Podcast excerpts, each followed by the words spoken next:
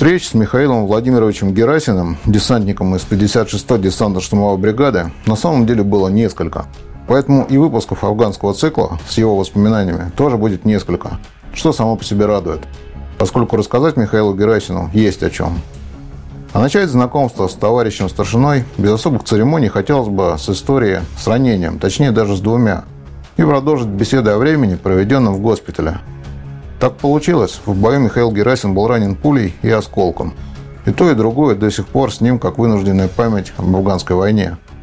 Однако спустя годы, благодаря чувству юмора и могучему жизненному оптимизму старшины Герасина, довольно мрачные странички биографии, связанные с ранением и болью, окрасились в куда более светлые тона. В этой беседе Михаил Владимирович поделился своими впечатлениями о госпитальной атмосфере и о том микромире, где оказывались солдаты и офицеры. Рассказал, кто такие пистолетчики и почему госпиталь для многих стал дорогой к медали. Специнформ твердо намерен продолжать афганский цикл новыми рассказами и личными историями ветеранов всех родов войск, воевавших в Афганистане в составе 40-й армии.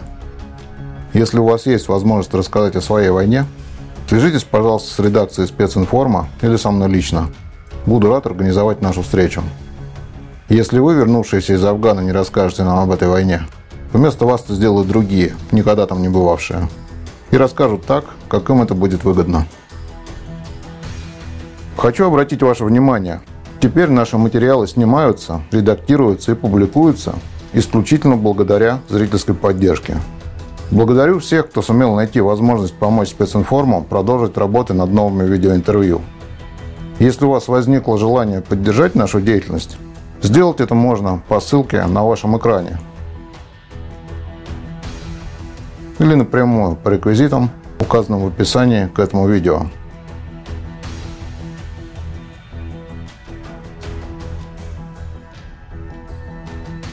Пятнадцатое марта 1982 год.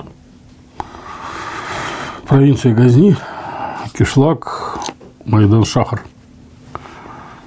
Значит, задача была спешиться с бронегруппы, пройти через Кишлак, э, подняться на господствующие высоты, занять их, и, соответственно, после этого армия начинала уже давить, выдавливать из кишлаков злодеев в виде душман деваться им некуда, их такой подковой должны были давить. И они должны были как раз идти туда, в горы, которые мы, собственно, уже оседлали и там терпеливо ждали наверху. Ну, вот только с бронегрупп спешились, в кишлак зашли, тут нас и встретили. И встретили так, что душевно. Первый выстрел с гранатомета по голове колонны, ну, по пешей группе, по первому.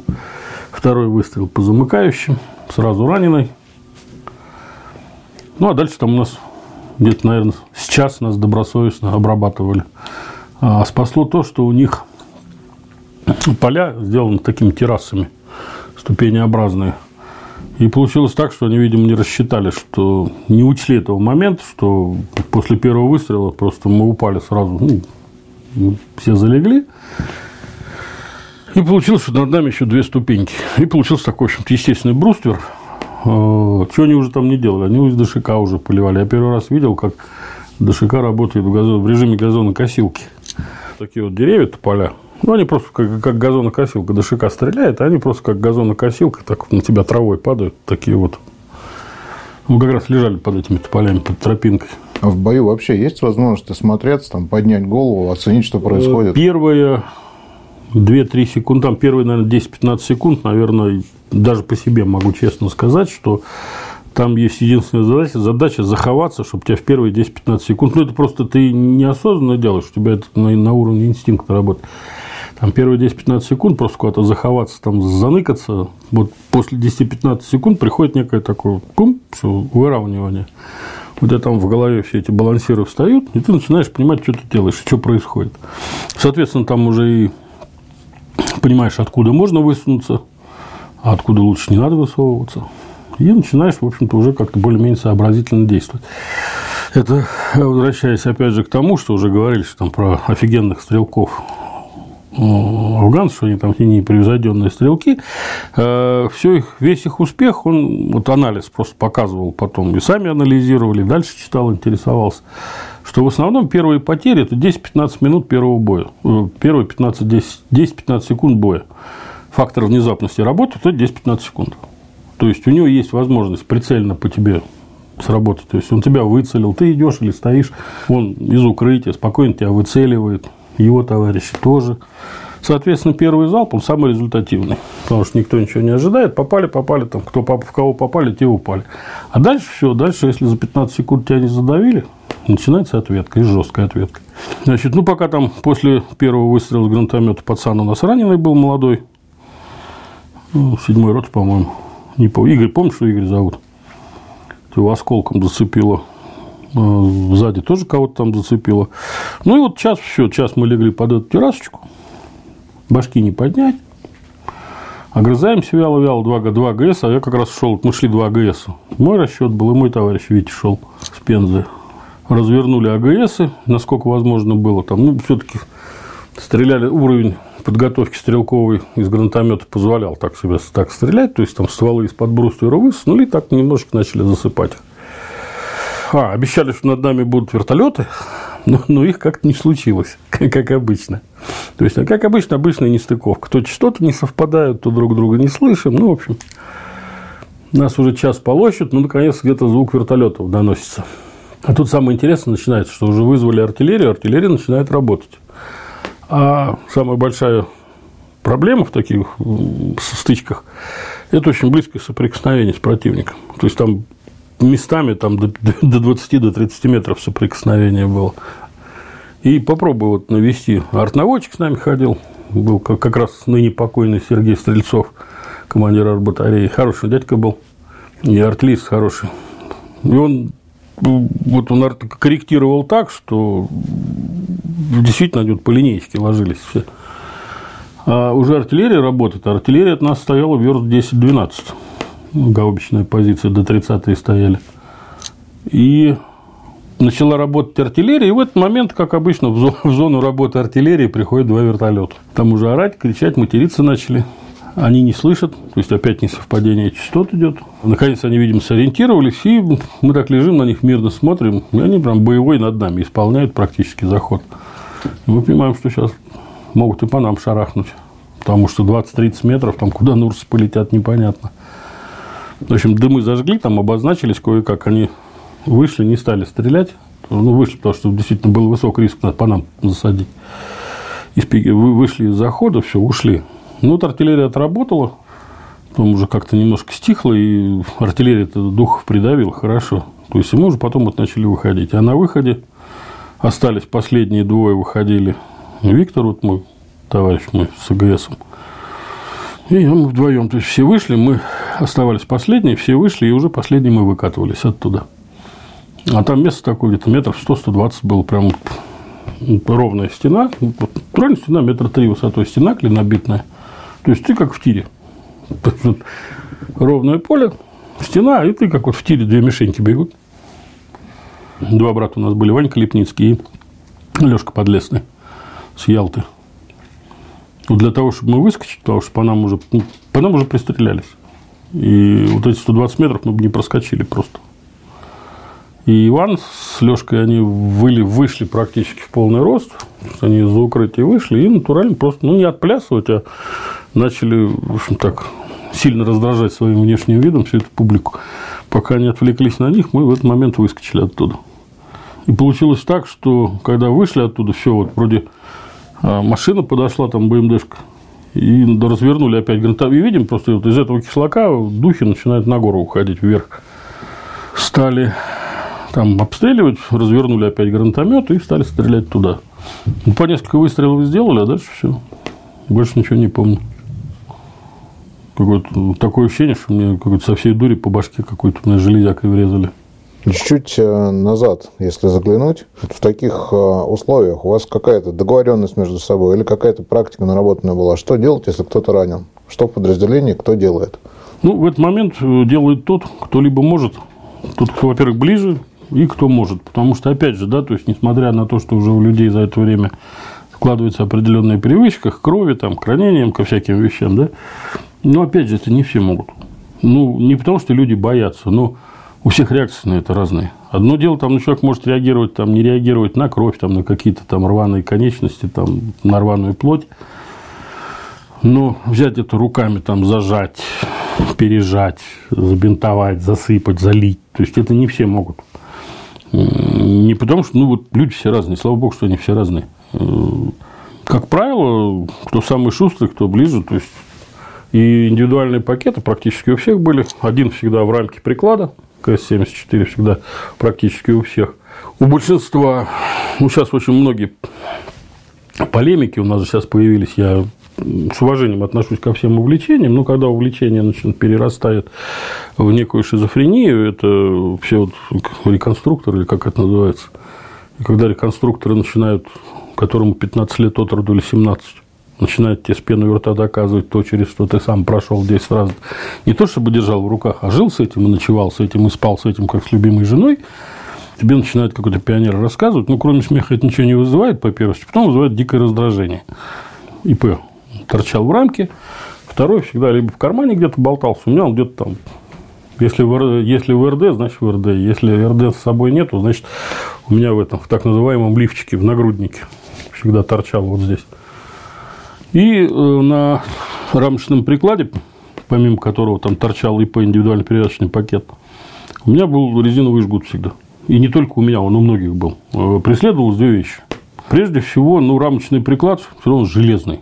И бывает, что там при каких-то не очень корректных действиях, бывало, по морде себе заедешь, и еще как-то, особенно когда с машины выпрыгиваешь, там какие-то резкие движения совершаешь, там перекатываешься или упал – и второй момент все-таки это, это жгут, это давящий жгут, давящая повязка. И, соответственно, практически, ну, практически у всех было. Э, кто-то ранен, в зависимости, опять же, кто в состоянии оценить это там, или оказать помощь. То есть, ну, допустим, начинается там, если он, он наработанный, это не там, ну и учили, да, там в учебке нас учили оказывать эту первую помощь. Э, в Гайжина это качественно, действительно все качественно научили. То есть это не называют, это не как это прошли мимо, именно прошли. Нет, это действительно качественно научили. Соответственно, вырабатывался определенный алгоритм. Но он нарабатывал все-таки с опытом. Учебка тебе давала, ну, некую, так сказать, теорию. Хорошо, если ты ее запомнил. А дальше это алгоритм, уже исходя из практических тех вот самого горького опыта, то есть тебя начинает работать алгоритм. Смотришь, понимаешь, как, во-первых, область ранения, так сказать, его степень серьезности этого ранения, опять же, куда?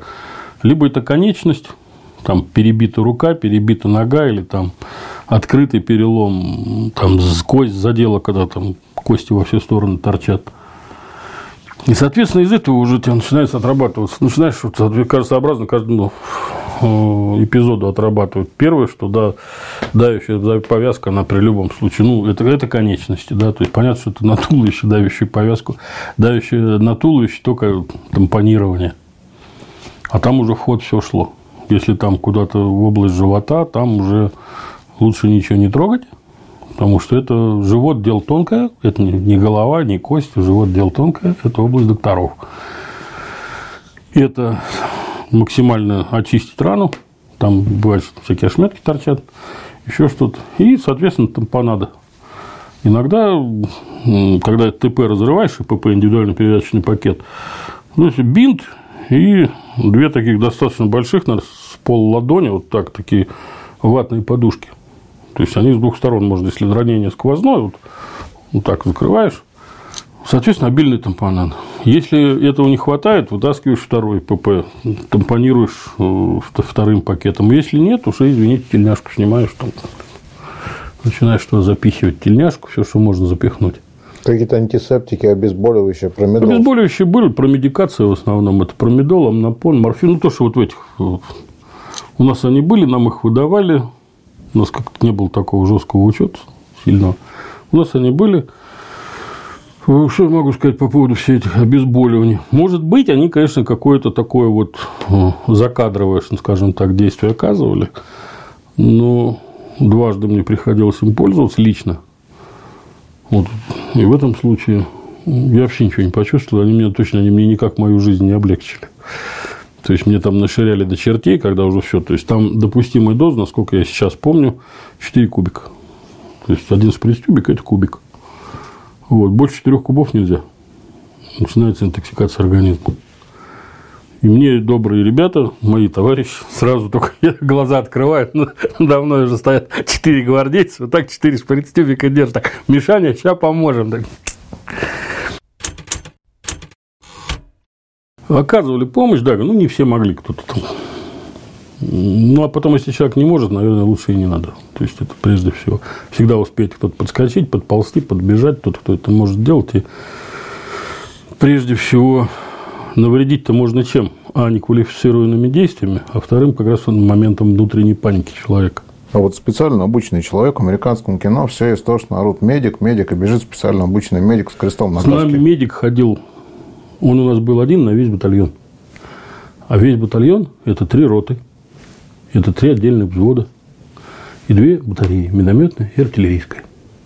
То есть одного нашего Сереги Кисленко, его просто даже его не ну, если только разорвать его на части, и с каждой частью, с, каждой, там, с каждым подразделением по кусочку отправить. То есть э, он нет. Если Серега был, да, Серега выезжал на каждую колонну, выходил, в общем-то, на засады, и все. Ну, его просто физически не хватало, он был один. Но был доктор, с докторами нам категорически не везло. Один одного доктора у нас подстрелили.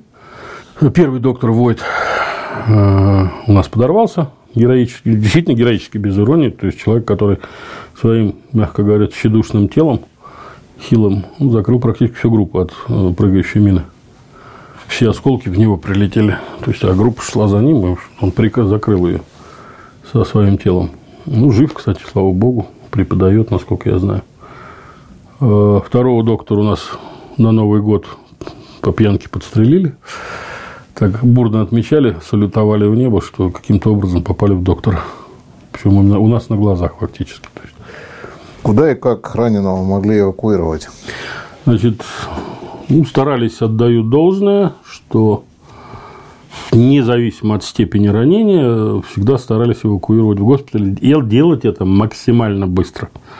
То есть, независимо там чиркнуло или уж по-хорошему цепануло где-то кого-то, или там подрыв.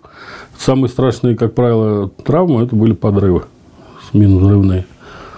Или там под гранатомет кто-то угодил, под Бабайский. А, значит, всегда это действительно прилагались. И это, опять же, почему я говорил и буду говорить, что вертолетчики – это, ну, в моем ощущении, в моем понимании, вертолетчики – это иконные лики войны.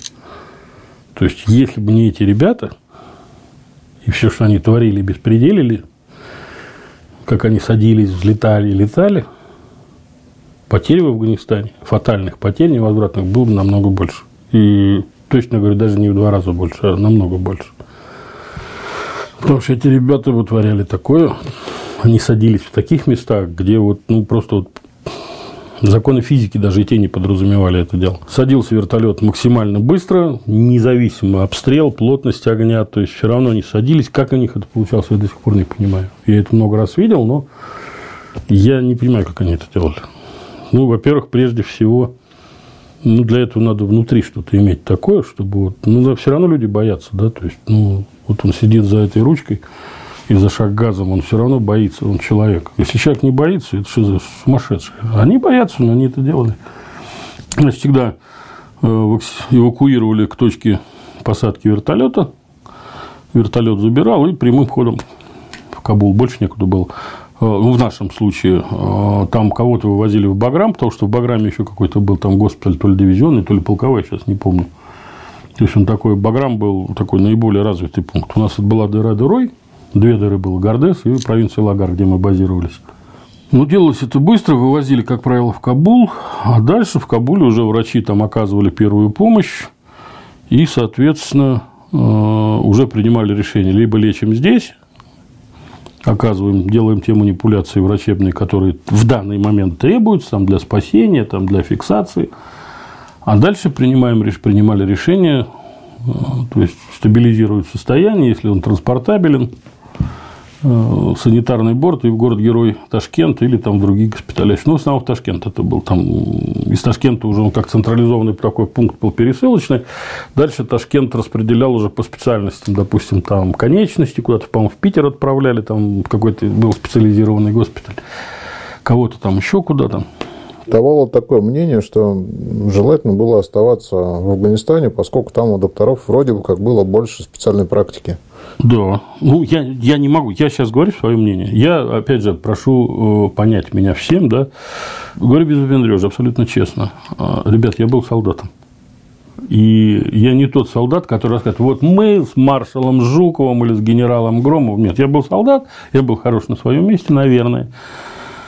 Что там, как там начальство подразумевало, я не знаю. По логике могу сказать «да». То есть, вот логически рассуждаю, вот уже сейчас с высоты своих 58, а не тогдашних 18-19, что, наверное, действительно так. В любой, даже сейчас берешь любую клинику, любой институт, любой госпиталь, и люди, когда идут делать, как даже здесь, сейчас, в настоящий момент, они всегда интересуются, а сколько подобных операций или манипуляций делают в год вот это заведение, куда они идут. Понимаете? То есть, есть разница, допустим, когда в госпитале тысячу операций таких в год делают, а есть он там, может быть, трижды крутой госпиталь, а таких там 10 в год делают. Ну и куда ты пойдешь? И там то же самое, видимо, работал такой же принцип, потому что там была, ну, чего-чего, я там не знаю, как насчет научной базы. Но практическая база там была просто сумасшедшая. Ну, представляете, каждый день, каждый день у тебя, то есть, вот весь спектр, начиная там от пореза пальца и заканчивая там, извините, потери всех четырех конечностей или там еще чего-нибудь. Разговоры на тему лучше сразу на повал, чем тяжелые ранения среди солдат велись? Солдат вообще существо суеверное. Правда суеверное. А, если вы заметили, вот мы с вами видели, то есть вот все, что вы видели фотографии, других нет. Вот я не знаю, почему у меня прям какая-то черная метка была на фотографии. Вот две вещи. Не бери чужого, не бери трофея на войне, не бери чужого. И вот у меня вторая была, это вот фотографии. Вот серьезно говорю, все, что вы видели фотографии, больше у меня других нет. То есть я почему-то у меня было какое-то суеверие, внутреннее убеждение, что как только вот, ну, можно там и остаться.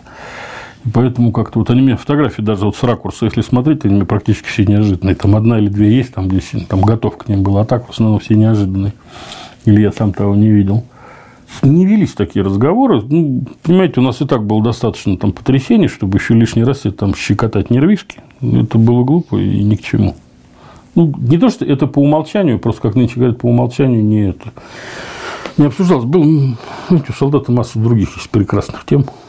Раненого грузит вертолет, с него всю амуницию, там, патроны, гранаты, все это снимают или да, все при нем? забирают.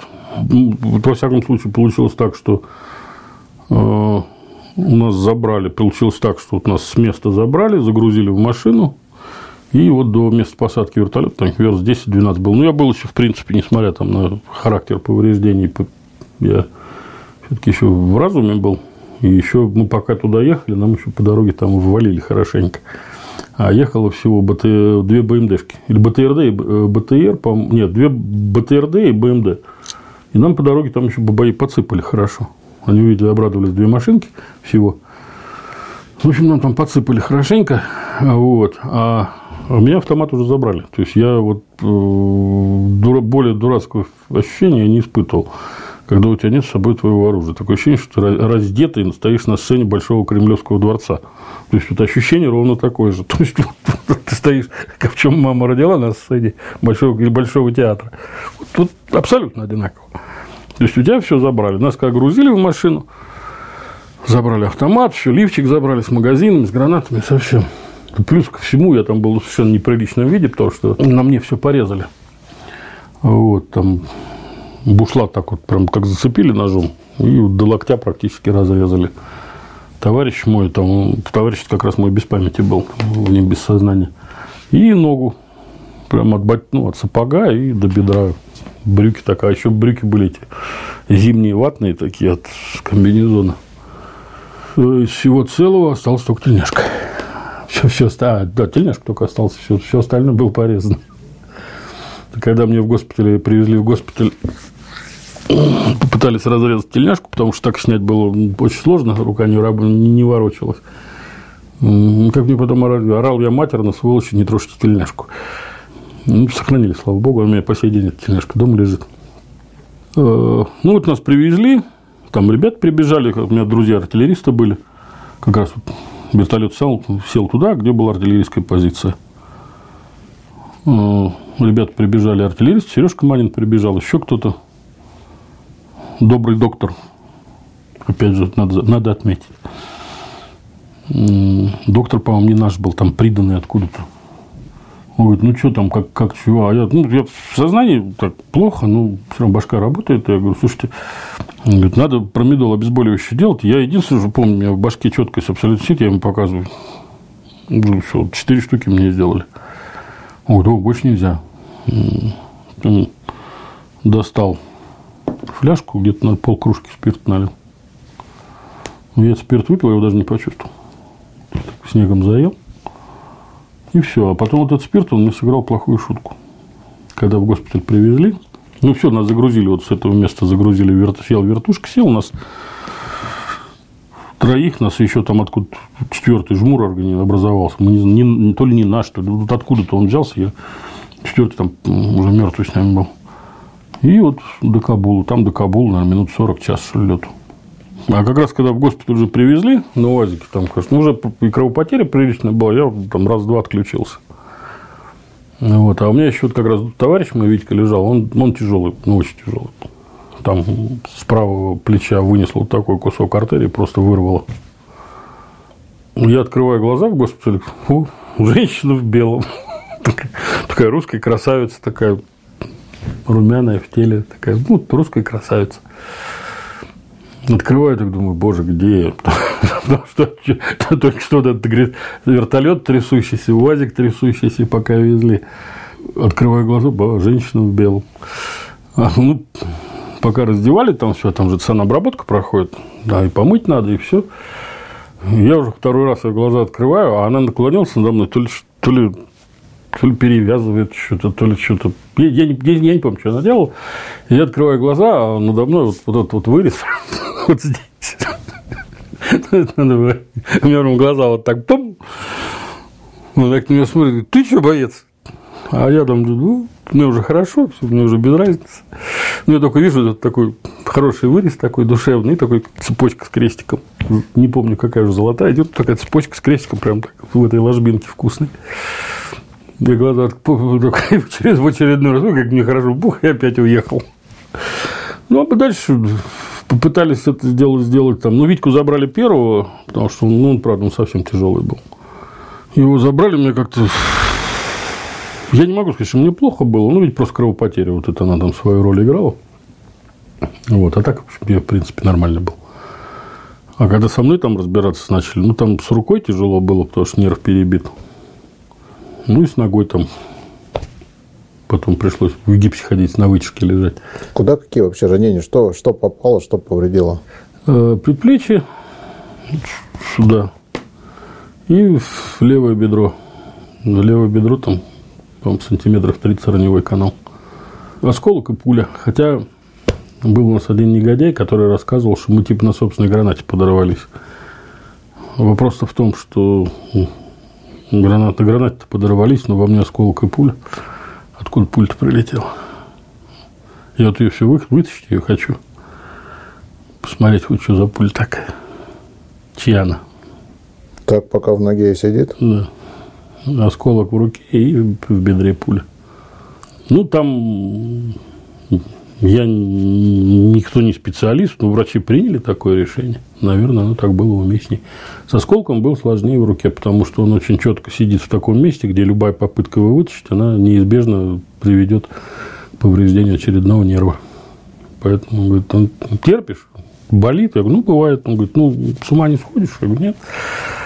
Ну, тогда ходи.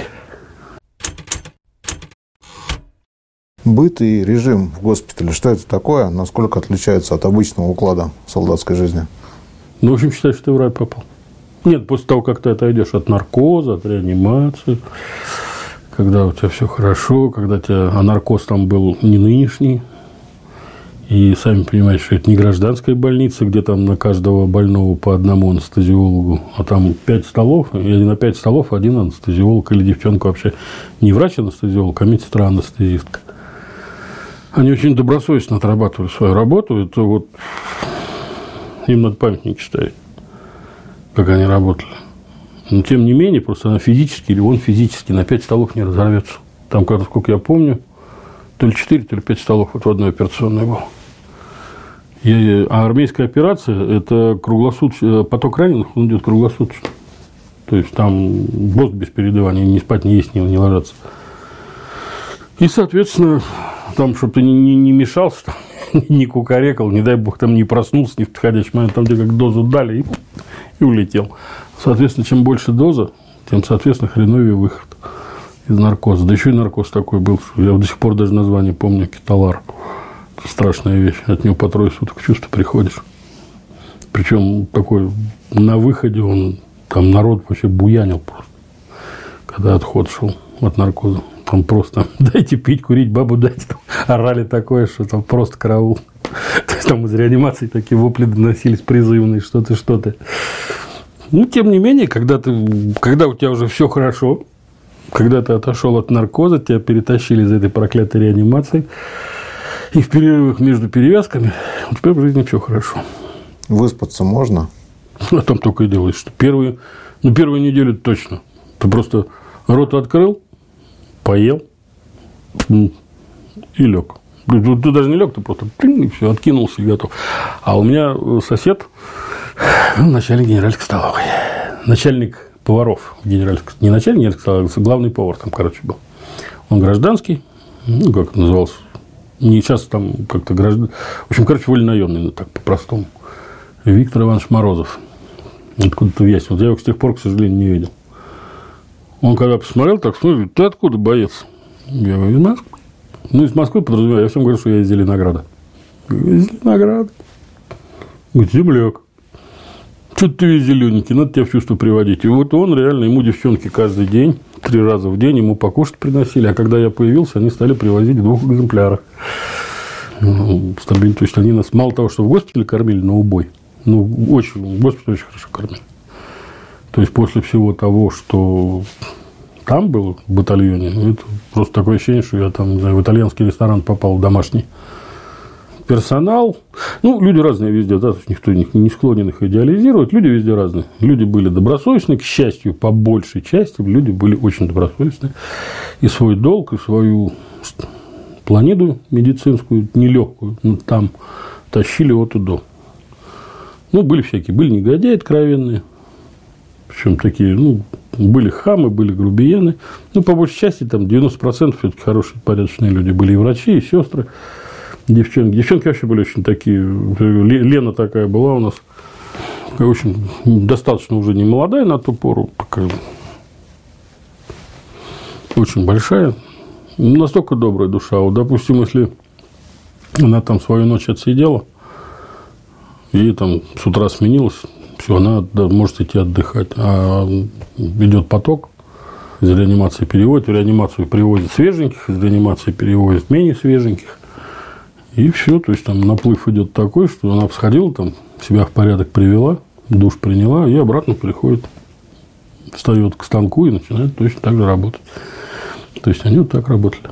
Раненый в своей массе это существо такое вот беспомощное или наоборот он там хитрая и пронырливая. Что за контингент в госпитале? Как себя ведут сами раненые? Все люди разные, но в основном-то как-то все попадали. Ну, я вот видел там, ну, люди разные. У нас палата такая попалась, э, вот у нас в отделении, где лежал первая травматология. Там у нас в перемешку лежали в палате офицеры, солдаты как-то не было такого. Там какое-то другое отделение, там какая-то офицерская палата была. Ну, вот у нас мы все в перемешку лежали. Тут у нас и лейтенант лежал, тут и подполковник лежал. То есть, там кого только не было. Э, наверное, все, кто что добивался, кто-то хотел, кто-то хотел. Потому что мне как только заговорили про отправку по эвакуацию в Ташкент, вот, я понимаю, что я салага, да, там пацан был. Но, видимо, я был настолько убедителен в своем гневе и отрицал его во всем, что я не поеду ни в какие Ташкенты лечить, и здесь я обратно хочу. И не только я, там это практически 99% таких было, а то, может, 99,9%. Но в целом можно было через госпиталь проложить себе путь на родину и там комиссоваться, например. Ну, опять же, это тоже не так просто, потому что врачи это тоже видят. Ну, то есть характер степени, характер там, тя, тяжесть ранения, да, это тяжесть последствий. Потом вероятная тяжесть последствий, которая может наступить. Они, это все на усмотрение врача. если у тебя нет объективных показаний к эвакуации тебя в город-герой Ташкент, а что ты сделаешь? Ну, там все пузы чем-то скроешь. Ну, ради бога. Ну, это уж тогда другие, так сказать, другой момент наступает. 99% я говорю, не хотели. Вот категорически. А вот такого рода раненые, ну, которые там натягивая сову на глобус, там расчесал себя какой-то там прыщ. Ой, это такие были. Ну, там это самые несчастные люди были. Во-первых, были так называемые самострелы, были пистолетчики, их называли, те, которые запал от гранаты от ручной от F1 или от РГД, у РГМ, запал у РГМ брали, только запал вывинчивали его из гранаты или из ящика брали, брали вот так в руку, вытаскивали кольцо и, соответственно, это, держа в руке, просто отпускали чеку. И, как правило, уносило два или три пальца. Мизинец, безымянный, средний. Почему их звали пистолетчики? Загипсованные, всегда вот такие лежали в такой позе. Но это были самые несчастные люди, потому что там медсестра могла так, между прочим, и судном по башке навернуть. Хотя они девки добрые все были. Ну, когда он там начинал не в меру что-нибудь это, то то есть, не, к ним относились, конечно, как к больным, вопросов нет. Но, соответственно, любви к ней, никто любви к ним и особого, так сказать, сострадания, мягко говоря, ну, по понятным причинам, просто по-человеческим, да, то есть, не испытывали. Соответственно, эти ребята, пистолетчики, они однозначно все на комиссацию. Ну, там все зависело от того, насколько за свою попу командир этого гвардейца там опасался. Если он опасался за свою карьеру и судьбу, естественно, пел, что он там рассказывал, что это было там при героической обороне или нападении. А если был приличный человек и сволочи называл сволочью, то там, соответственно, и под прокуратуру, под военную юстицию шло все это дело. А именно самострельщики, те, кто в себя стрелял, такие бывали? Были.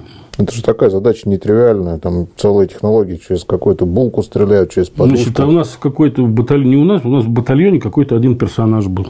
Я вот сейчас его просто не помню, я помню, что какой-то случай был, больше мы его не видели. То есть его отправили в Ташкент. Был у нас молодой, который там рванул себе запалом пальцы. И один молодой был там стрельнул из себя, уж не помню, как, куда, в какое место. Ну, вот два человека мы их больше не видели. Значит, тот, который за запал рванул, там точно подсудебные дела загремел. Потому что у нас как раз новый комбат пришел, такой мужик резкий был, капитан Воробьев, дай бог ему здоровья. Где-то сейчас в Подольске, по-моему, живет. Хороший дядька был, вот прям глубоко мной уважаемый. Что-то было такое. Э, вот пистолетчик один точно был, и самострел был, но его, по-моему, это самострел оформили там как то ли неосторожное обращение, потому что дырку 5,45 с дыркой 7,62 ни один доктор в жизни не спутает. А у Бабаев на тот момент 5,45 не было. У них были только 7,62 или вот 303 эти буры. То есть там дырки разные, характер ранений совершенно разный, тем более с близкого расстояния. Там слишком много следов остается с точки зрения каких-то там карьерных преференций, вот это ранение, оно что-то могло дать, какие-то денежные выплаты, там, да, награды? только денежные выплаты, больше ничего. А, ну, ранение это э, повышало вероятность, что тебе все-таки какую-нибудь медальку туда дадут. То есть, если без этого совсем плохо было, и практически безнадега, ты можешь там вообще трижды на дот нарваться, но если тебе там башку не пристрелили, штурму этот дот, ты там на него лег, он прекратил свое существование, этот дот, а ты не ранен, то это не факт, что ты что-то получишь. Тебе там могут наградную, а могут вообще наградную не написать. Это так, это такая очень переменчивая составляющая. А если ты человек ранен, ну, там как-то шансы процентов на 50 повышались. В связи с этим записи какие-то в военном билете, что-то делалось? Да. Вот нашивки ранений, например, они на, на что-то влияли? Ну, во-первых, это форма одежды. Тебе по форме одежды положено. Ну, я к тому, что многие, как я слышал, просто отказывались их носить вообще. Ну, их никто не носит, но на форме они должны присутствовать. Ну, не, можно и не нашивать. Я нашил в конечном итоге, я не на пьянке это получил. Мне не на пьянке нос разбили. Все, из, ну, из всех моих знакомых, да, они все имели. У меня две нашивки есть. Они даже у меня по сей день висит дембельский китель дома. Он уже такой весь наполовину разукомплектованный. Ну, единственное, на нем четко осталось, это пуговицы, погоны, шеврон и две нашивки с правой стороны. А, ну знак гвардии лежит, это рядом с обручальными кольцами шкатулки. Наверняка, пока на излечении находились, ну, друг у друга расспросили, кто при каких обстоятельствах был ранен. Что Ой, у нас такая публика была в палате. Ну, прежде всего, я, так сказать, все-таки как-то беспокоился за товарища, за своего, за Витьку. Он долго лежал в реанимации, потом его перевели в другое отделение. Ну, за стенкой, по сути, это все.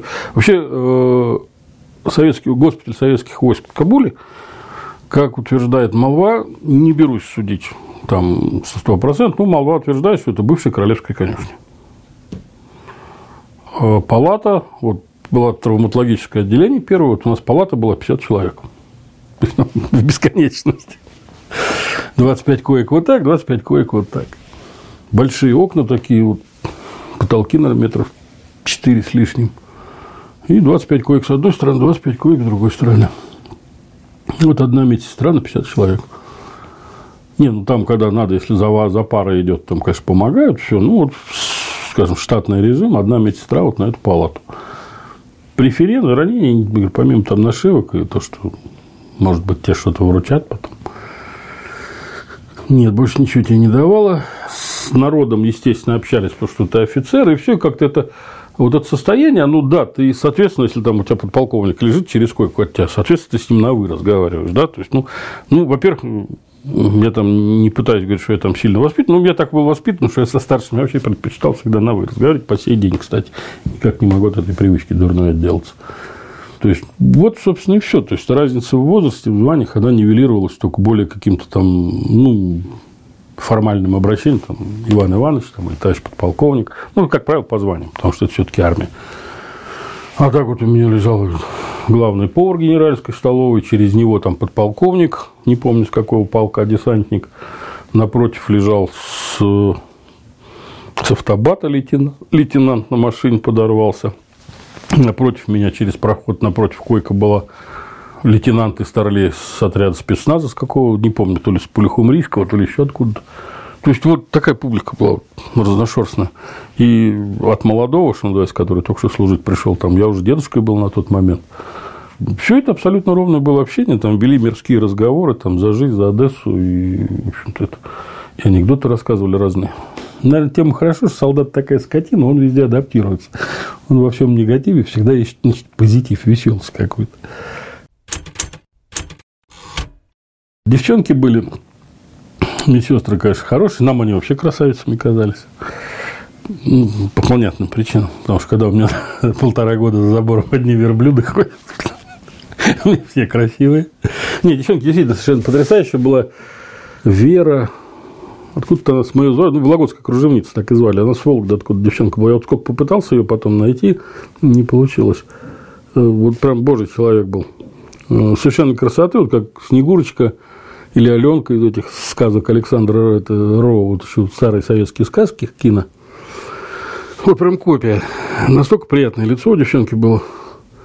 Она когда заходила в палату, там что все и тяжелые, и все, она так заходит. Здрасте, мальчики, так тяжелые лежат, даже те, которые на аппаратах такие. Здрасте, мальчики, так тяжелые, так поднимают голову.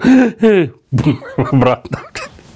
Ну, то есть, ну, это жизнь, да, то есть, и доходили это все, веселуха, все находили вот. Какие-то попытки, что называется, подкатить предпринимались личным составом? Не готов сказать. Объясняю почему. Во-первых, я еще раз подтвержу, подчеркиваю, я был всего лишь на все солдат. А, ежели что-то какие-то там попытки, то они могли только в голове. Ну, честно говоря, это говорят, на фронте всякое бывало, но я вот как-то это я четко понимал свою позицию, да, то есть я солдат, то есть вряд ли, скажем так, что прямо вот из того, что было видно какие-то романы, честно говоря, нет, просто ну, не видели. То есть это, может быть, у людей хватало делать ума, это как-то незаметно. Все, что касаемо остального, госпиталь хорошее место. Вот был задан вопрос, замечательное место. В Ташкент из всех, кого я знал, кто был в этом госпитале до меня, кто был в этом госпитале после меня – то есть я вот был там в 84 году в этот госпиталь попал. Вот все, кто был с 80 по 84 и с 84 по 89 никто в Ташкент эвакуироваться не хотел. Я говорю сейчас за своих знакомых. За своих там сослуживцев по бригаде, по взводу. По, ну, все люди, кого я, кого я лично знаю. Даже кто в других там частях служил. Насчет комфортно, некомфортно, где там не с чем сравнивать честно, если абсолютно говорить, ну, просто не с чем сравнивать. Может быть, в Ташкенте было еще уютней, конечно, фиг его знает.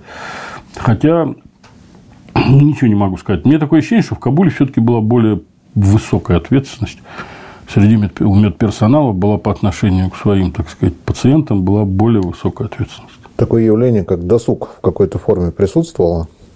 Что солдаты вообще делали, и не только солдаты, что вообще раненые делали, когда вот у них процедур никаких нет и спать неохота? Я не знаю, чья умная голова, или очень, или очень ехидная голова, или очень хитрая голова придумал такой термин, такое понятие, и вообще такое, как трудотерапия. То есть, вот, э, даже, по-моему, я не так давно, царство небесное моему тестю, он лежал в госпитале Вишневского в, Красно... в Красногорске. Я когда приехал его проведать, что ему привез, он там срочно потребовалось к операции какой-то что-то привезти. И я заходил, уже никого не было в отделении, то есть можно было спокойно посмотреть. Я захожу, это вообще там лежат вообще высокие офицеры. тут отделение, где лежат действительно там не меньше полковника. Я захожу, и первое, что мне втыкаюсь, такой еще советских времен, такой плакатным пером написан на деревянной панели, что-то основа трудотерапии. то есть, это даже вот где старшие офицеры лежат, то есть, это им тоже было, так сказать, прописывалось, видимо. Ну, меня никто, во-первых, не трогал никакой трудотерапии, начнем с того, ну, по двум позициям. Во-первых, я уже был дедушка, а, это, оказывается, даже в госпитале уважали. Ну, вот, я уже дедушка был. Во-вторых, я был десантник. Это уже ну его нафиг. И в-третьих, э, как только меня перевели в отделение, ну, там, может, дня два-три прошло, когда я действительно что-то в ясность в мозгах наступила, слава богу, э, заходит начальник отделения, он как раз был с Красногорского госпиталя, я хорошо запомнил, подполковник ну, ни имени, ни отчества, к сожалению, не помню, ни фамилии. Помню, что подполковник Красногорского госпиталя, зав. отделения был. А девчонка, мне как раз вот э, кто-то из девчонок, а сестра хозяйка была, я вот единственное запомнил, девчонка была. Но она не девчонка, она была уже такая достаточно взрослая женщина, Татьяна. Она просто вспомнила этот прикол, когда с меня пытались срезать тельняшку, я орал там матерно и кричал непотребными словами «не трожь тельняшку». А ну, просто очень хорошая женщина. Она постирала тельняшку, принесла мне, отдала. Я уж не знаю, чем это было вызвано, но она мне отдала тельняшку. Я, естественно, сразу ее одел. Там мне помогали, потому что рука вот так вот здесь на это загипсована, здесь на такой на подставке, значит, меня кое-как ее одели, и все, я в родной шкурке. И как раз тельняшку только одели, и дверь открывается в отделение, заходит на обход зав. отделением. Он так смотрит, о! На меня смотрит, говорит, десантник. Я говорю, ну да. Будешь старшиной отделения. Ну, то есть, все. Естественно, я ни в каких трудотерапиях уже, так сказать, по, по праву уже просто не принимал. Участие офицера, соответственно, у них тоже не принимали, гражданские, которые там лежали, тоже, ну, те, кто действительно не, не то, что там человека поднимали там при смерти, там давай шуру, нет, то есть все. А потом были как раз вот эти там пистолетчики, самострельщики, те, которые еще не попали под юстицию, пока еще не, эваку... не эвакуированы никуда и не вернуты обратно в те части, если такая возможность была. Вот они там шуршали, как электровеники, порядки наводили. Почитать там газету, какую-нибудь книгу, посмотреть. Ну, газеты были, слава богу, потому что у меня была в армии пытка. Я до армии, там, я, я был очень плохим учеником в школе, очень плохим.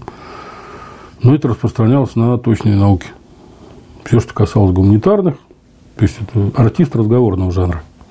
Все, что касалось гуманитарных, у меня было все замечательно. Я очень любил. Я читать читал всегда очень много. И у меня в армии был реальный вот, голод. Вот прям вот голод, голод был, потому что читать реально было нифига. У нас у замполита, старый замполит был майор Куграшов. У него в комнате, как у всякого замполита, стояла какая-то там это, литература, там, решение партии, какой-то партии в какую-то жизнь, там, решение несуществующего пленума в менее существующую жизнь и все такое. И там у нее 3-4 тома оказалось сочинений Сталина. Слушайте, я их прочел, потому что читать было больше ничего. То есть, вот, правда говорю, я их почитал таким удовольствием. Правда, нифига не понял, но, тем не менее, прочитал. Вот. Самый большой дефицит тут можно было оставить там золото, кусок, там, я не знаю, там, хоть автомат оставь, никто не возьмет. Книжку оставил или газету оставил. Отвернулся, уже нет. То есть у всех, видимо, этот голод просто был. Ну вот госп... в госпитале как раз были вот такие подшивки прям. вот старые советские подшивки, помните газеты или журнал? Вот газеты. Я уж не помню, там, по-моему, да было пофигу, там хоть сельская жизнь, лишь бы чего-нибудь. И вот как только мне там стало здоровье позволять там перемещаться, я привол, приволок вот эту подшивку, там не помню, как я ее принес. И вот я сидел, сидел, лежал, там, я не знаю, полу лежал. Ну, я вот, и вот листал, читал там. Интересно было. Даже библиотека была в госпитале, кстати. Я, правда, не пользовался, и ну, мне не хватало стоить до нее дойти. Где-то там в бесконечности была. По поводу остального развлекухи.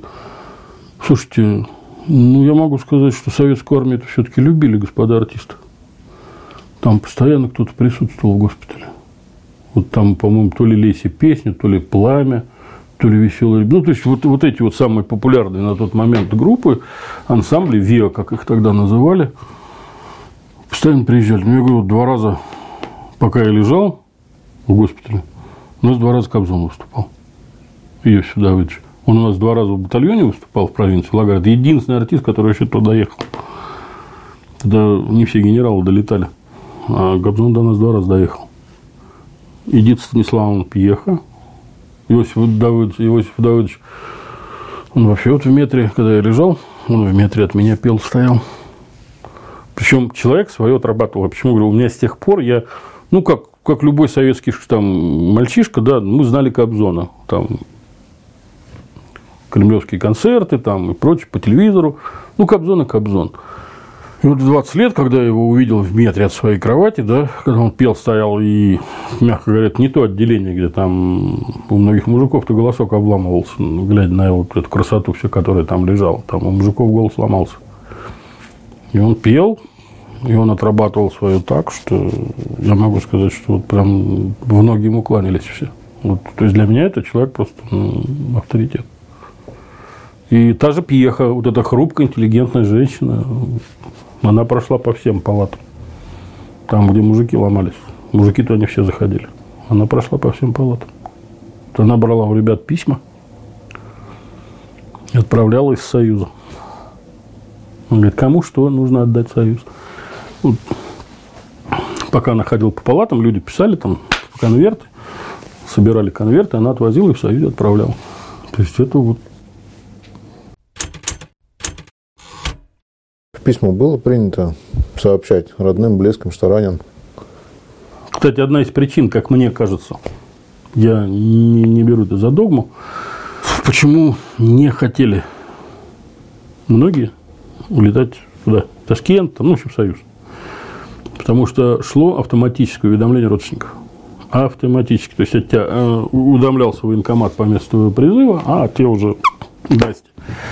И это в общем-то, был, наверное, один из таких мощных тормозов. Я, мне как только заговорили про руку, что я, я орать начал там всеми словами. Просто я сейчас понял, что это прилетит туда. Я вообще никому не говорил. Вот товарищ мой так и получилось, что вот Витька мой товарищ, ну, его показаниям, то, что там у человека полплеча вынесло. Он полгода лечился, потом полгода в госпитале пролежал его отправили в Ташкент, и тут же автоматически пошло уведомление. Ташкент уведом... госпиталь уведомляет военкомат, а военкомат уже по месту радует родителей. Я представляю, так мама приходит, идет мама на встречу из военкомата, или мама приходит с работы, а у нее дядя из военкомата дома сидит. Первая реакция, и готово, и уехали. То есть, может быть, вот одна из причин была, почему не хотели. А у нас была еще какая штука, могу сказать. Ну, это опять же, это, наверное, вариант солдатских суеверий. Таких. Солдат – существо суеверное, а десантник тем более. Какие-нибудь излишества себе раненый мог позволить? Там спирт, какая-нибудь прогулка самовольная? Ну, начнем с того, что гулять там идти совсем некуда. То есть, ну, территория госпиталя – это два или три корпуса, э, так называемый модуль, где жил постоянный персонал, то есть врачи, медсестры, обслуживающий персонал – ну, по-моему, буквой Г, что ли, вот так, или буквой Т стояла, сейчас не помню. И огороженный забор. Ну, парк, не парк, но какой-то типа сквер. Если ты можешь ходить, наоборот, это приветствовалось. Иди гуляй, дыши воздухом. Летом даже существовала такая процедура, как раненых вывозили на воздух, тех лежачих. вывозили на каталках, ну, на кроватях, и они там это какое-то время принимали солнечные ванны и дышали свежим воздухом. А забор, как раз вот вывозили эти кровати, выставляли вот так, вот так забор идет, а забор это как раз дорога шла, э, такой путь следования студенток Кабульского политеха от общаги, от общаги до политеха. И нам, как правда, о, вон та черненькая пошла. Ну, как обычно, солдатня она есть. Это же дети. Такие же дети. Здесь вот тоже хотелось бы пояснить, что студентки Кабульского э, политеха – это совсем не те женщины в чадре, о которых принято Нет, думать. там, мягко говоря, эмансипированные девочки были. Были до 89 -го года. А дальше это кто... Ну, если кто успел удрать оттуда, слава богу. А дальше там все опять пошло по спирали только, по той же спирали, только уже сверху вниз пошло. Нет, там девчонки ходили, так, то есть вот в центре Кабула можно было увидеть, там такие, такие дамы ходили, что ты, что ты. Там, у солдата челюсть отвисала. Так что госпиталь это был такой санаторий. Прям, честно говоря, это был дом отдыха, санаторий. Э, я за время отлежки в этом госпитале все такой хари наел. Просто вот где-то фотографии есть, я из госпиталя вернулся. Честно, там хохотальник такой душевный. Хотя ничем там, никакими разносолами вроде не кормили, обычная нормальная пища. Но, во-первых, она, а, качественная, б, в необходимых, так сказать, закладочных пропорциях, никто не ворует. Ну, может, кто-то и воровал, но, опять же, так сказать, это мы этого не знали, но нам было достаточно, скажем так. Плюс ко всему, утром молоко кипяченое, вечером обязательно молочко. Какой-нибудь десерт там в виде каких-то печений, там, пирожков, там еще что-нибудь. То есть, все было очень здорово. По выздоровлению, что с раненым происходило, какие могли быть дальнейшие его шаги, куда он мог попасть после излечения? Только в свою часть. Только. Больше никуда. Нет, если есть сомнения в здоровье, отправляются, э, соответственно, опять же, в Советский Союз. Там Центральная военно-врачебная комиссия делает заключение, годен к несению службы или прохождению службы. Если не годен совсем, значит, все, документ, все, ты свободен на выход домой комиссован. Если какие-то ограничения, я про, про такие случаи не знал, но формально, если какие-то ограничения, то есть переводили там в Советский Союз, ну, в какие-то части, там, которые, мягко говоря, не строевые, там, кадрированные и прочее, прочее. Я про такие случаи не знаю, это, это была формальность, всего лишь формальность. Ну, вот лично вы каким образом э, госпиталь покидали? Там, я так понимаю, должны были по новой обмундировать, одеть, обуть? Да, значит, сразу. Ну, я, когда я уже понял, что все, все хорошо, что я при любом раскладе, хотя там проблемы с рукой были, но я понимал, что я вернусь обратно, я быстренько к этой к сестре хозяйки, которая меня когда-то выручила моим жительником, Татьяне Агатанчиковой, там, общем, Татьяна мне выдала новую ХБшку, соответственно, всю символику, а госпиталь охраняли десантники. Не помню, Витебской дивизии, не помню, какой полк. Сейчас врать не буду, просто не помню. Ну, соответственно, свои же. Там раз к ним. А она говорит, единственное, что у них не было э, ХБшки, сапоги, там, шапки, панамки, там, бушлаты, все было. А, кроме ремни, бляхи, все. А, кроме символики там погоны голубые, шевроны, там петлички десантные. Ну, это не проблема. Охраняют свои, свои, к своим. Там, пацаны, ну, брат, сейчас выручим. Все, тут же мне в этот же день там и петлички, и шевроны, и погоны. Ну, погоны мы не нашивали, у нас погоны были полевые, так называемые, то есть никакие. Ну, там петлички, шеврон, ну, шеврон, я, чтобы заморать. Мне его принесли, но я его не нашивал, по-моему. Все, то есть вырос, свои выручили. Там знаков они нафиг не нужны, их никто там не носил знаки только на дембель, это никаких проблем. Потому что любое отличие, вот любой, любой символ твоего попугайства, это увеличивает твои шансы получить лишнюю дырку. Потому что у нас даже офицеры ходили не портупеи, ничего не носили. Да, офицерский ремень, не солдатский офицерский, но никогда вот этой портупеи не было через плечо никогда не было этой кокарды на панаме или на шапке. Все обычно звездочка солдатская торчала. Ну, звездочки были, были зеленые здесь. Ну, ты их там не различишь, кто там. Там с 10 метров уже не видно, что это. А уж подальше ты тем паче. Поэтому, господа офицеры, это, как-то, это только очень наблюдательный бабай мог понять, что он там либо по возрасту постарше, либо стрижечка другая. Поэтому как-то не выделялись. Все, вот тебе выдали то-то, то-то, то-то. Врач тебя радует после там очередного какого-нибудь осмотра. Дружище, ты здоров? Поедешь домой, поедешь дальше с радостью. Нет, ну как с радостью, конечно, похалявить хорошо, но в какой-то момент появляется вот, слушай, уже надоело. Все, уже вот обратно хочется. И как-то это, все, тебя сажают, на утро тебе говорят, там, все, завтра ты в аэропорт Кабуль, лови там свои борты, это уже твоя проблема. Никто тебя не гарантирует, тебе никто не обязан. Тебя, э, тебя довозят там на санитарке, которая Жмуров ежедневно вывозит из госпиталя.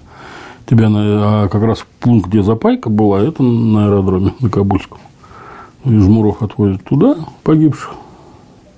И тебя на этой машинке отвозят в Кабул, в аэропорт. А дальше ты бежишь на вышку. И говоришь, дяденьки, там сидят дяденьки, они такие хорошие мужики, летчики там сидели.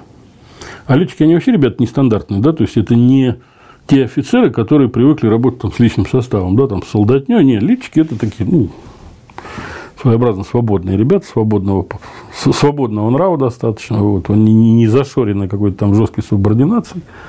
Тем более у них в экипаже, если он на транспортниках, там, где там, у них там в экипаже стрелок вообще срочной службы мог оказаться, да, то есть там командир подполковник экипажа, а стрелок там ефрейтор срочной службы. То есть они как-то не зашоривались. И поэтому бежишь на дяденьки, ну, хочу в Гордес. Ну, посиди пока, чайку попей. Посидишь, чайку попьешь, там вон пара видишь, видишь, вот она полетит к этой паре. Ну, вертолетчики вообще хорошо принимали. Как, как на месте встретили? Ну, там был с анекдотом. У меня всегда какой-то анекдот нечаянно получался, потому что к нам вообще редко кто-либо садился. У нас площадка приземления была настолько ужасная, что у нас два вертолета на бок завалились при посадке. Пыль. Ну, вот тут четверть. Это пыль. Мелкодисперсионная. И любой вертолет, который садится, он, начиная с высоты 15-20 метров, вот такое облако пыли уже вот это поднимает, что он практически садится. То есть, вот и меня тащили, ну, в Гордызе, там у нас, где бригада стоял, там аэродром был оборудованный. Там стояли и шестерки, и восьмерки, и двадцать четверки стояли. Не помню, там в каком количестве, но те, которые нас обеспечивали. Ну, все на Гордес, на Гордес. А, ну, я тут ребят вертолетчиков, которые тут передо мной выступали, я их очень уважаю. Ну, с некоторыми их тезисами утверждениями не всегда согласен, потому что видел иногда некоторые вольности у вертолетчиков. Ну, наверное, это правильно было и вольно, потому что ну, люди, которые постоянно под напрягом находятся, но ну, они не могут быть всегда дисциплинированные. Ну, правда, не могут. Да они такие уже, им было, им было очень хорошо с утра. У них уже так они все здоровье поправили. И это я сижу, как раз, а меня опять только посадили, только взлетели, говорят, ты боец, давай-ка покушай что-нибудь, там целый весь мешок там какие-то, а у них же там питание не как у нас, да, то есть у них там какие-то колбаски, там еще что-то. Я говорю, да я уже поел, давай, давай, давай, поешь, пока летим, пожуй чего-нибудь. Так по-отечески. И тут этот бортмеханик, ну, кто у них там в кабине третий сидит, я не помню, как вечно их путаю, не бортмеханик, да, бортмеханик, прапорщик, такой, все там, я говорю, боец. Я в кабину морду засовываю, командир сидит такой, что еще куда надо? Я говорю, ну, в Гордес. Не, а ты вот в Гордес? Я говорю, не, я, говорю, я вообще с, с Лагара, говорю, с Бараков, с батальона. Просто говорю, ну сейчас, ну, а потом на колонии уже, соответственно, это. Он говорит, а что тебе, типа, как-то он так это, так мысли вслух переговариваясь с правым, там, а что тебе дурака-то валять? Потом на колонии, типа, с таким риском на колонии ехать, только тебя только что залечили, а на колонии поедешь, опять подстрелят. Ну и как-то это, давай, говорит, тебя посадим. Я говорю, куда? Там и сядем. Слушай, они прям с первого захода круг делают плюх. Ну, из вертушки выскакивать не привыкать. Есть он, он еще, по-моему, колесами даже не коснулся, меня уже выдуло оттуда просто. Я вылетел из вертушки. Все, он взмахнул, это взлет, пока он сел, а второй там ходит, прикрывает его. Я как раз вылетел из вертушки, из, из люка вылетел. И а площадка приземления, она там метров 70, наверное, от штаба, где живет комбат и все наше начальство. Ну, тут, понимаешь, что, извини, время 9 утра или 8 утра еще. А тут какая-то вертушка плюхнула без предупреждения. Потому что обычно предупреждали. То есть, там шел, допустим, вертушка с начальством взлетает, там идет отзвон на Гордес сразу. С Гордеза уже сообщают в батальон.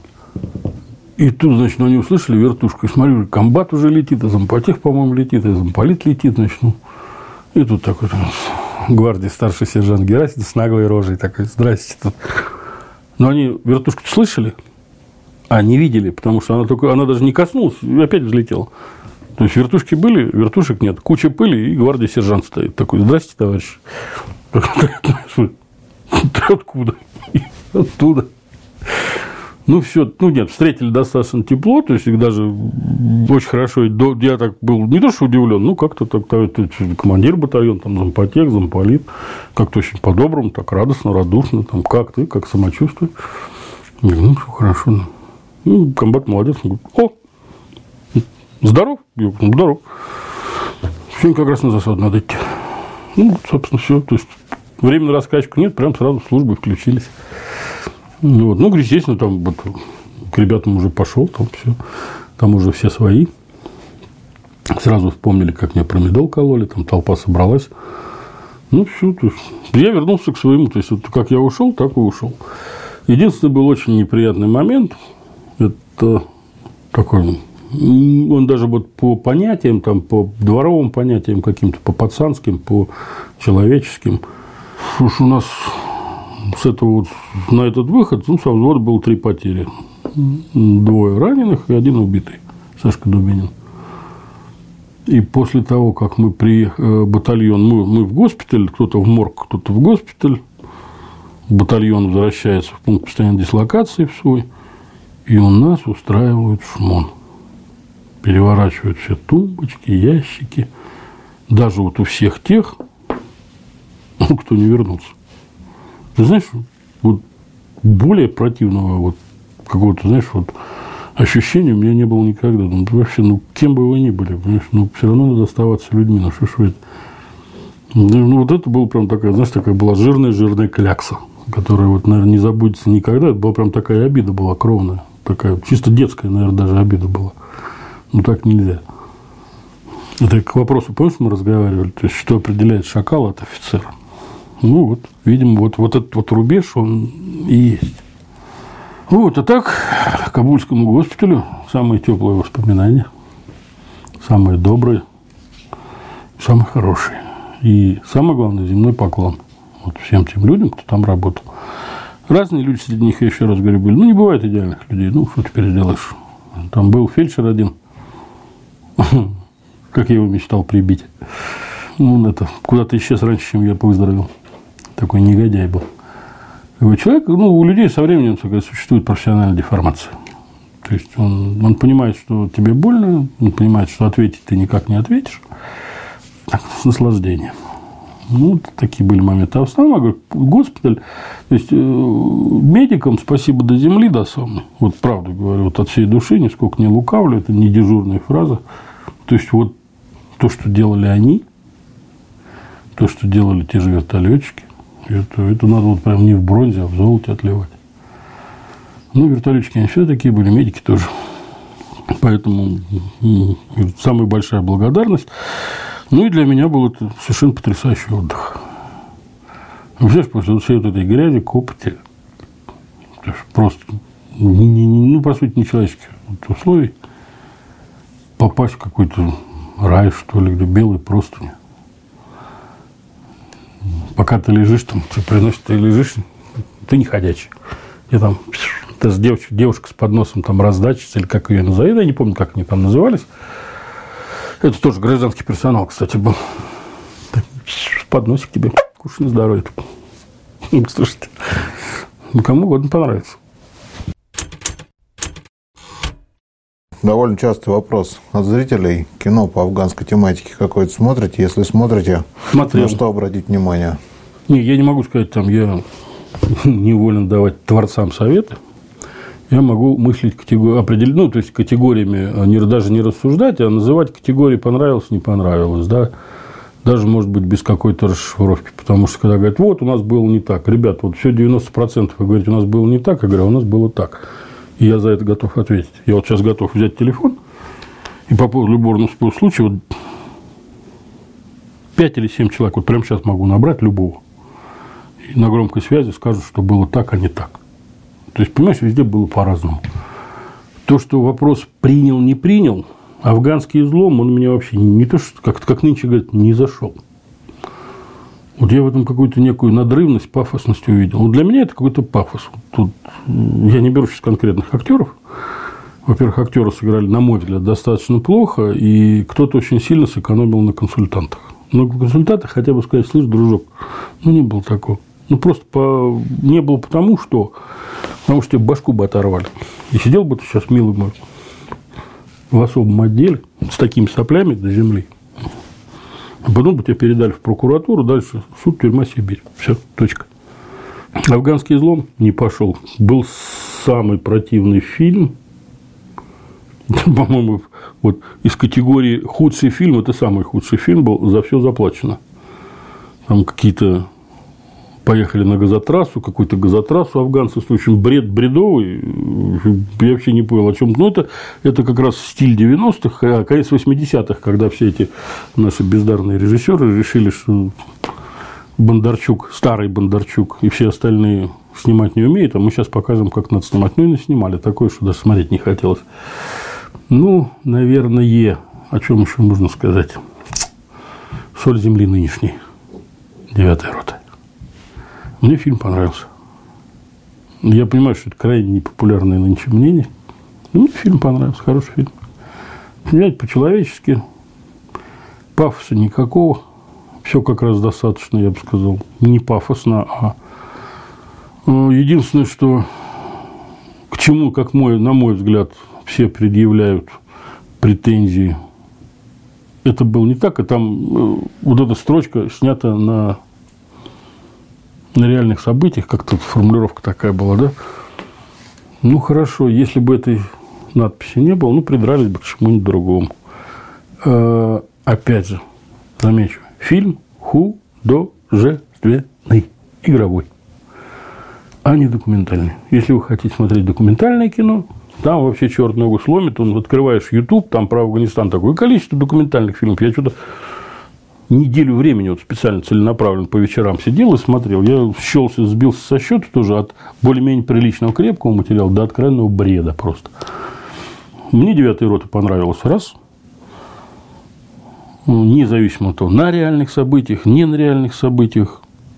Фильм хороший, добротный. Сделан крепкая такая режиссерская работа, игровая работа, и видовая, и тому все. И съемки шикарные, и сюжет хороший. Ну, по мне. Опять же, говорю, мое мнение. Я называю только свое мнение. А самое главное, чего никогда не простят девятой роте, что ее снял Федор Бондарчук. Вся беда Федора Бондарчука заключается в том, что он сын Сергея Бондарчука. И всегда его будут сравнивать с папой, и всегда его будут сравнивать, они сражались за Родину, всегда его будут сравнивать с войной за мир, и с войной и миром, и со всеми прочими. На мой взгляд, это была очень хорошая Федина работа. Мне фильм понравился. И самый скандальный фильм «Братство». И опять, мне фильм понравился. Когда там я с кем-то, ну, в интернете шло обсуждение, я просто так ненавязчиво ну, написал свое мнение, что мне фильм понравился, что ну, мне, наверное, только, ну, вот если только, серьезно говорю, там, грозились в Москву приехать из Ростова, может набить. То есть, лишь потому, что я вот достаточно жестко сказал, ну, у вас было так, а у нас было вот так. И вот это вот, вот сейчас давайте мы не будем, да, может, у вас оно так было. Хотя я знаю, я точно знаю, где у кого как было. Ну, вот мы между собой, скажем так, что десантников в Афганистане было очень мало. Не по количеству человек, а по количеству частей. Это была 103-я дивизия, и была 56-я десантно-штурмовая бригада. То есть, вот по сути, спецназ мы к ВДВ пока не относим. У них другая специфика, у них там другое подчинение, там, ну, все другое. При всем этом там, мы с совершенно обоюдным уважением друг к другу относимся. Но при всем этом у нас другая жизнь, другая специфика ну, и подчинение категорически другой. Стало быть, отчетность, контроль за нами был все по-другому. Значит, как было в 103-й дивизии, мы хорошо знаем, потому что мы со всеми друзьями, приятелями, мы обмениваемся информацией, там, разговариваем, встречаемся. У меня друзья слушали и в полтиннике, и в 17-м, и в 57-м полках в Витебской дивизии. И в арт-дивизионе мой товарищ служил, в артполку, или как он в 50 в дивизии назывался. То есть, вот я просто говорю, вот с их слов я знаю, где как был. У нас было совершенно по-другому. Вот хоть хотите верьте, хотите нет. У нас было все по-другому. И когда вот этот фильм шло обсуждение, говорю, я просто написал свое мнение, что мне фильм понравился. Потому, ну, там, я говорю, мне только обещали, может, приехать на вид. То есть, и опять же, претензии, честно говоря, были больше адресованы к личностям.